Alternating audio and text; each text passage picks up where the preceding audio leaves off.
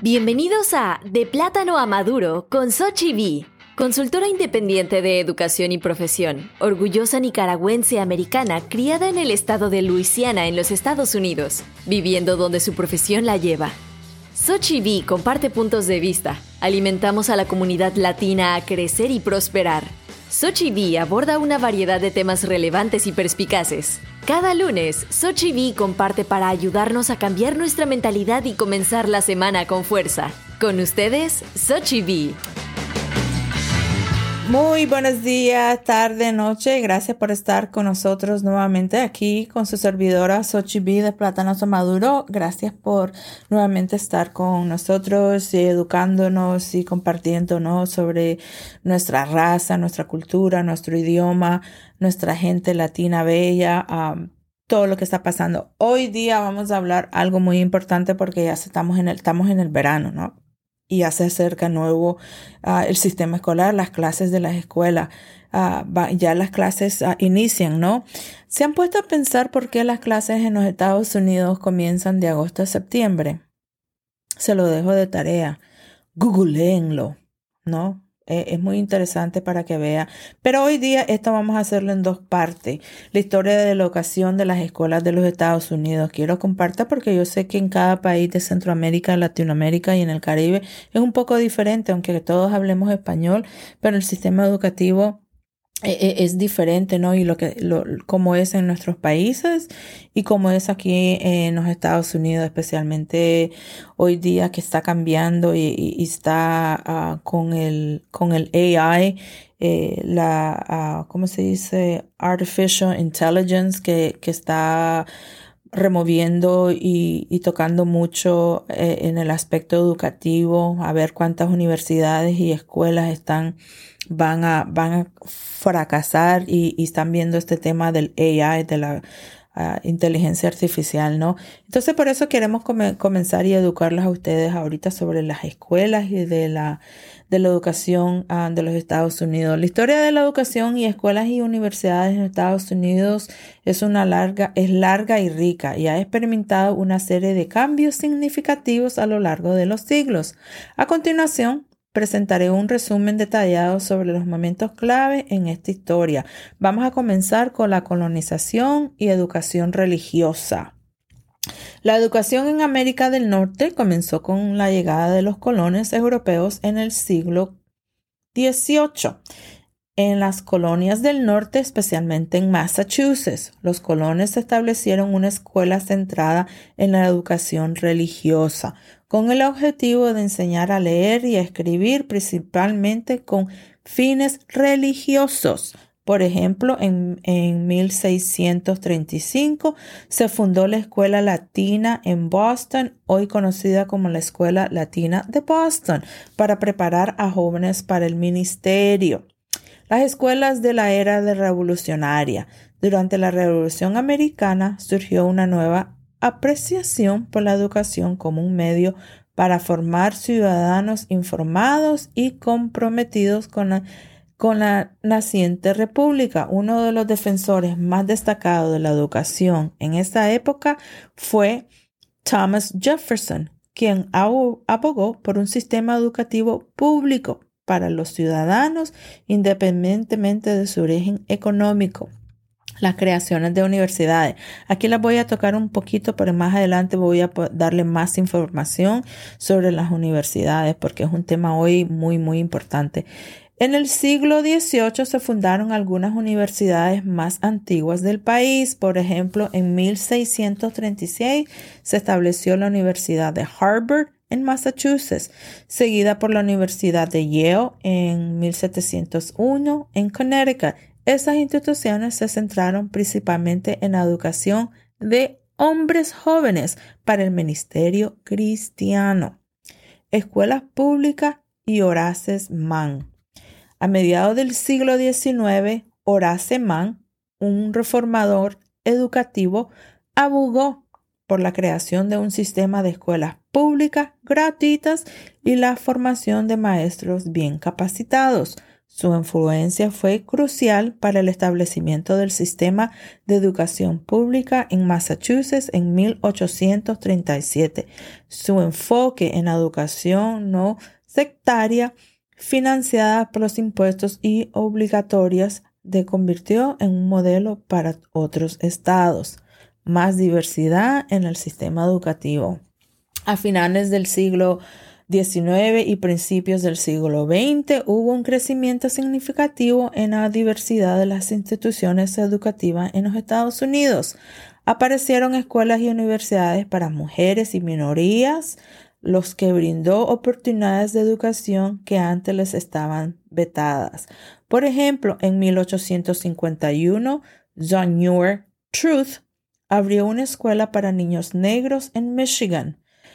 La educación en el siglo XX. Durante el siglo XX, la educación en Estados Unidos experimentó cambios importantes. El sistema de educación público se expandió y se estableció en el Departamento de Educación de los Estados Unidos en 1979. El Ministerio de Educación de los Estados Unidos fue establecido, damas y caballeros, en 1979 para supervisar y coordinar la política educativa a nivel federal. La educación superior y la ley Morrill. Esto es muy importante. La ley Morrill, que es M-O-R-R-I de indio doble L. En 1862, el presidente Abraham Lincoln firmó la ley Morrill, que otorgaba tierras federales a los estados para establecer universidades agrícolas y mecánicas hoy conocidas como universidades de concesión de tierras. Estas instituciones se centraron en las enseñanzas de agricultura, la ciencia y la ingeniería y abrieron puertas a la educación superior en un sector más amplio de la población. Ahora vamos a hablar de la desegregación desegregación escolar. La desegregación escolar fue otro hito importante en la historia de la educación estadounidense. En 1954, el caso de la Corte Suprema de los Estados Unidos, Brown versus the Board of Education, dictaminó que la segregación racial en las escuelas era inconstitucional, lo que llevó al proceso de desegregación de las escuelas públicas. ¿Qué era esto? Que antes solo los blancos iban a unas escuelas y los afroamericanos, los latinos y los nativos indios iban a otra y eran horrenda. Ah, una historia muy, muy, muy fea, ¿no? La educación superior en los Estados Unidos. Las universidades en los Estados Unidos están enfrentando varios desafíos debido, es lo que le mencioné, al IA, la inteligencia artificial, la, no solo eso, pero también la globalización y la competencia creciente de países como la China e en India en el ámbito de la educación superior. Ojo, todo esto de las universidades y de las carreras y de las profesiones, ya no solo en Estados Unidos, ahora este, puedes ir a trabajar a otras partes del mundo, que es lo que yo estoy haciendo, ¿no? Y ahorita yo estoy, ah, estoy negociando mi contrato, porque yo quiero trabajar inteligentemente. Yo ahora, yo vivo en Nicaragua, trabajé en los Estados Unidos casi 30 años, ya tengo mi pensión de docente ahí ya lista, no la puedo colectar todavía porque es mi edad, así que la tengo ahí y no la quiero con, con este colectar porque quiero seguir trabajando. Trabajo y doy, como tengo doble ciudadanía, tengo que pagar impuestos en Nicaragua y tengo que pagar impuestos hasta aquí en los Estados Unidos. Entonces yo tengo que ser lista y astuta y no venir, yo no quiero venir aquí a trabajar a, a, los Estados Unidos porque si tengo que bajar, tengo que pagar más impuestos, gastos, gastos y gastos, que ahora todo está carísimo. Entonces ahora las opciones que yo tengo, ir a trabajar a otros países. Por eso es muy importante que nos eduquemos y que hoy día no pongamos todos los huevos en una sola canasta, ¿no? Ahora hay oportunidades en todos los lugares. Mi consejo para todo nicaragüense, todo centroamericano es que si estás en los Estados Unidos en tu comentado, aprovecha y educate porque la educación es libre pública y no tiene que saber, no tiene que importar si estás aquí legal o ilegal, aprende el inglés, aprende otro idioma, porque esto aquí se está poniendo ya los Estados Unidos. Eh, ya no es como lo que era antes y ahora tenemos opciones no solo en los Estados Unidos, ahora tenemos opciones en otros países, ¿no? Y el que nos, que nos pague con mejor salario, mejor paquete donde nos estamos yendo nosotros. Por eso muchos blancos se están yendo, muchos americanos blancos, muchos americanos afroamericanos. Por eso nosotros desde 2013 ya no vivimos en los Estados Unidos, tenemos propiedades aquí, pero resolvemos y vivimos y aguantamos más el dólar fuera de los Estados Unidos que dentro de los Estados Unidos. Así que como le digo, la educación superior en los Estados Unidos, las universidades en los Estados Unidos están enfrentando, y es verdad, mire, fuimos a una conferencia eh, ahora en, Washington porque yo trabajo con universidades, ya no trabajo aquí en los Estados Unidos con escuelas públicas, ahora trabajo con universidades. Y una de las cosas que ya estamos viendo ahora, el índice cómo le están dando enfoque los Estados Unidos a los inmigrantes de la India. Ellos están teniendo mucho, están creciendo aquí ah, políticamente, económicamente, en, en eh, profesionalmente, ¿no? Entonces, este, la globalización, como le dijo, y la competencia creciente, que ahora eh, China e India es la potencia en el ámbito de la educación superior, estos desafíos están afectando diferentes aspectos de las universidades incluyendo la capacitación de, eh, de estudiantes internacionales. Ah, vamos a hablar sobre algunos, uh, algunos principales desafíos. Todos estos son los desafíos que nosotros en nuestra procesión vemos. Cuento yo, este, todas estas informaciones ustedes las pueden ver, las pueden buscar eh, en las redes, ¿no? Y comparar y, y educarse más. Avance de la inteligencia artificial. El IA está transformando la forma en que se ofrece la educación y la investigación en las universidades.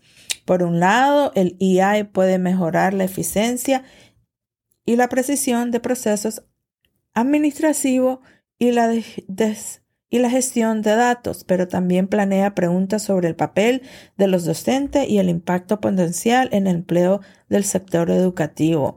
Esto es muy importante porque me estos son los desafíos aquí en los Estados Unidos, imagínense en países como Nicaragua, en Centroamérica y y Suramérica, que todavía estamos como dos o tres siglos atrasados en educación, ¿no? Eh, eh, es bien crítico todo esto. la globalización y la competencia internacional.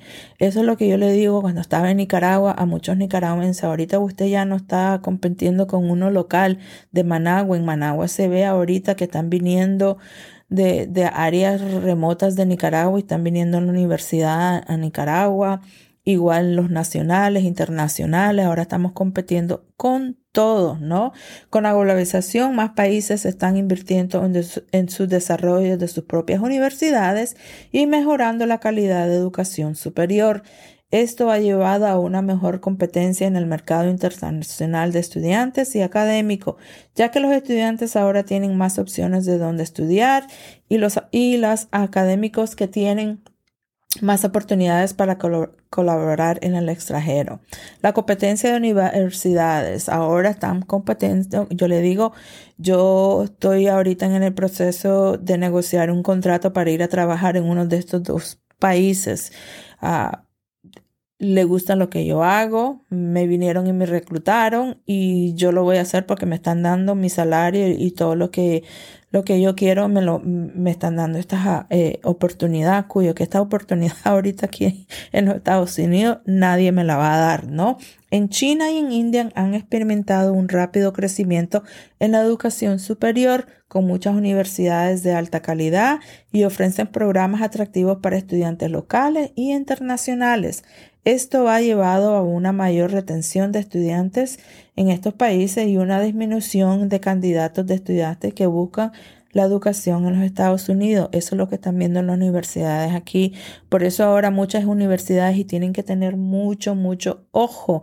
Y esto lo vamos a hablar de otro episodio. Cómo ver, identificar estas eh, eh, universidades que dicen que son de los Estados Unidos y que están llegando a, a Latinoamérica, ¿no? Tenemos que tener mucho ojo con eso. Crisis económicas y financiamientos de universidades.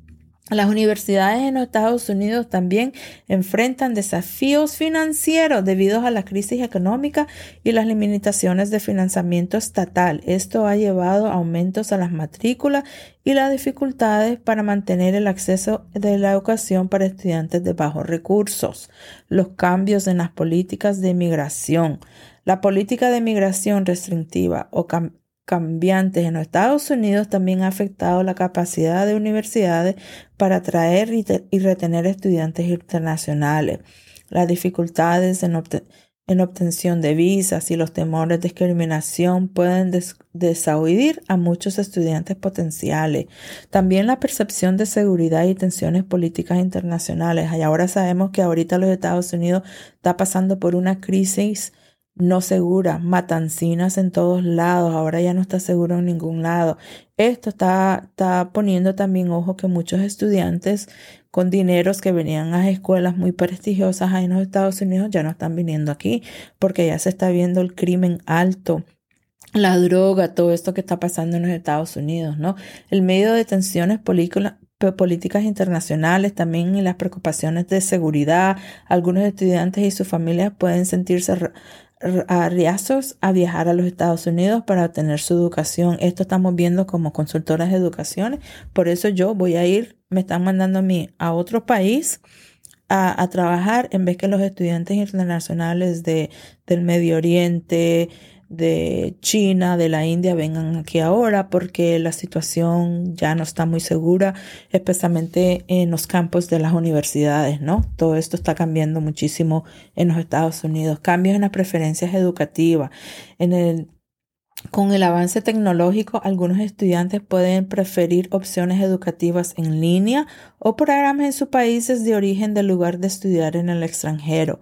Para abordar estos desafíos, las universidades en los Estados Unidos deben ser más ágiles, innovadoras, adaptándose a las tendencias globales, mejorando la calidad educativa y ofreciendo oportunidades para la colaboración internacional colaboración. Tengan muchos ojos de estas escuelas que dicen que son de los Estados Unidos y no están colaborando con el gobierno y o, con el Ministerio de Educación que es el gobierno. A eso me refiero. También es importante que sigan atrayendo y reteniendo talento académico y estudiantil a través de becas, oportunidades de investigación y unas experiencias educativas enriquecedoras la diversidad y la, apertura, y la apertura de estudiantes nacionales y académicos sigue siendo esenciales para mantener la relevancia y la excelencia en el ámbito educativo en un mundo cada vez más interconectado.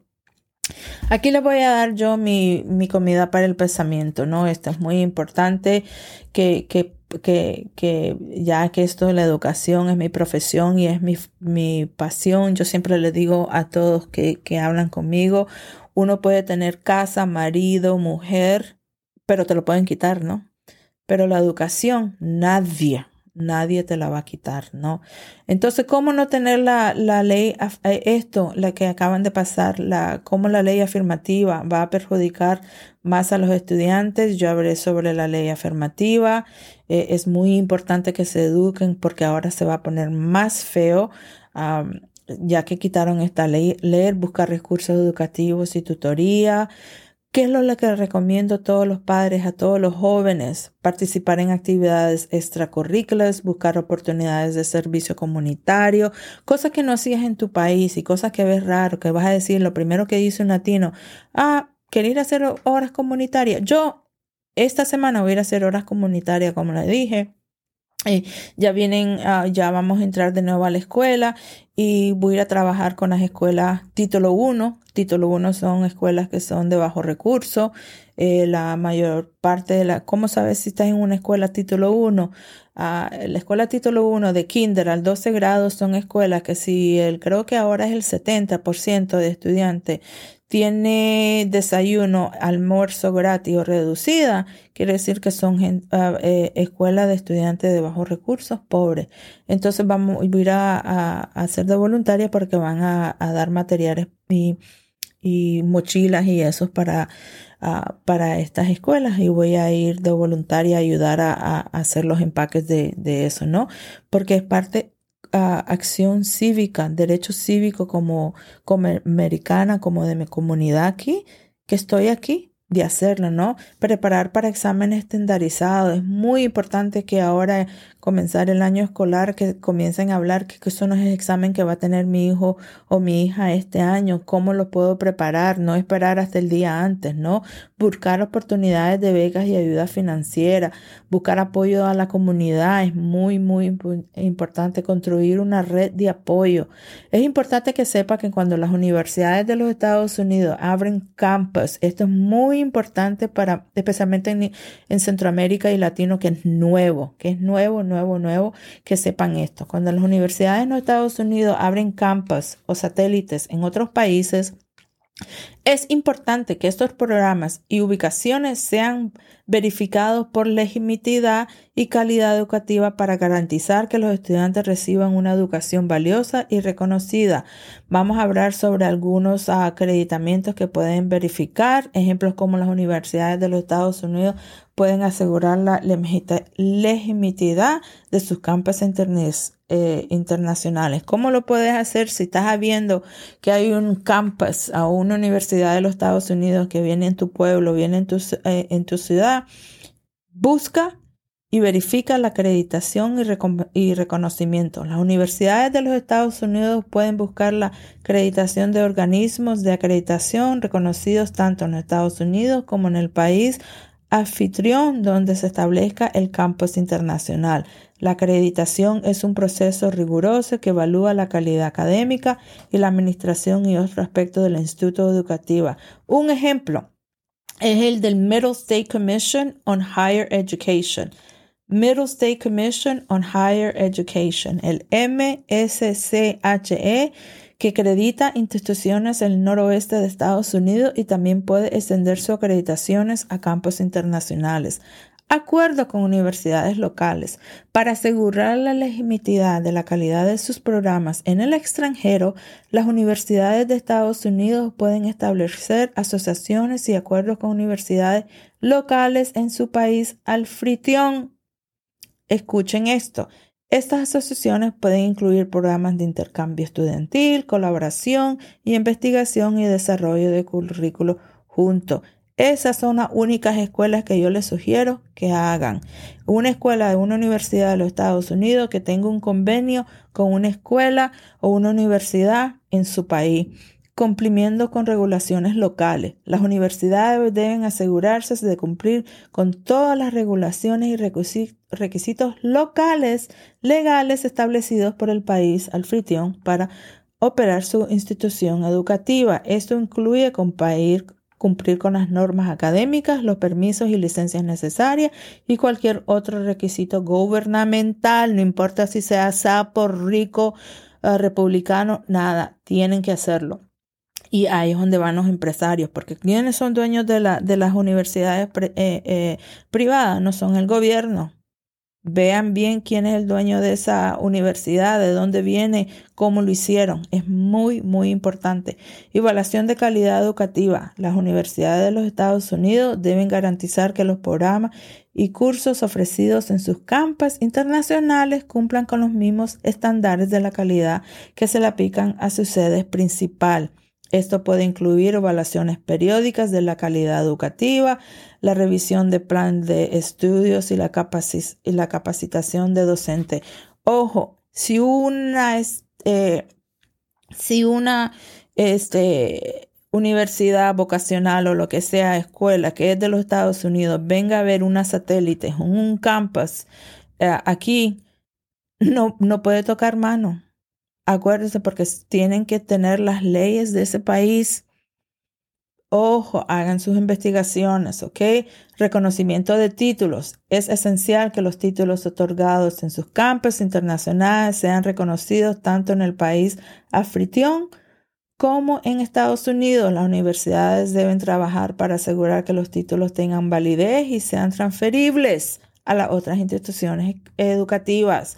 Quiere decir que si abren una escuela y estás estudiando el bachillerato, el bachelor's, o este, eh, fuera de, de, los Estados Unidos, en, en, una universidad americana que abrió un campus en tu pueblo o, un satélite, y quieres ir a estudiar una maestría a, otro a otra universidad, asegúrate que esa, ese título de, ese de, de esa universidad que vino a abrir a tu país sea válida para esa universidad. Todo eso es el deber del estudiante o de los padres que tienen que hacer eh, hacer sus investigaciones. Transparencia y comunicación. Las universidades deben ser transparentes y brindar información clara y precisa sobre los campos internacionales, incluyendo detalles sobre la acreditación, programas ofrecidos y costos asociados. La comunicación abierta en los estudiantes y su familia es fundamental para asegurar la confianza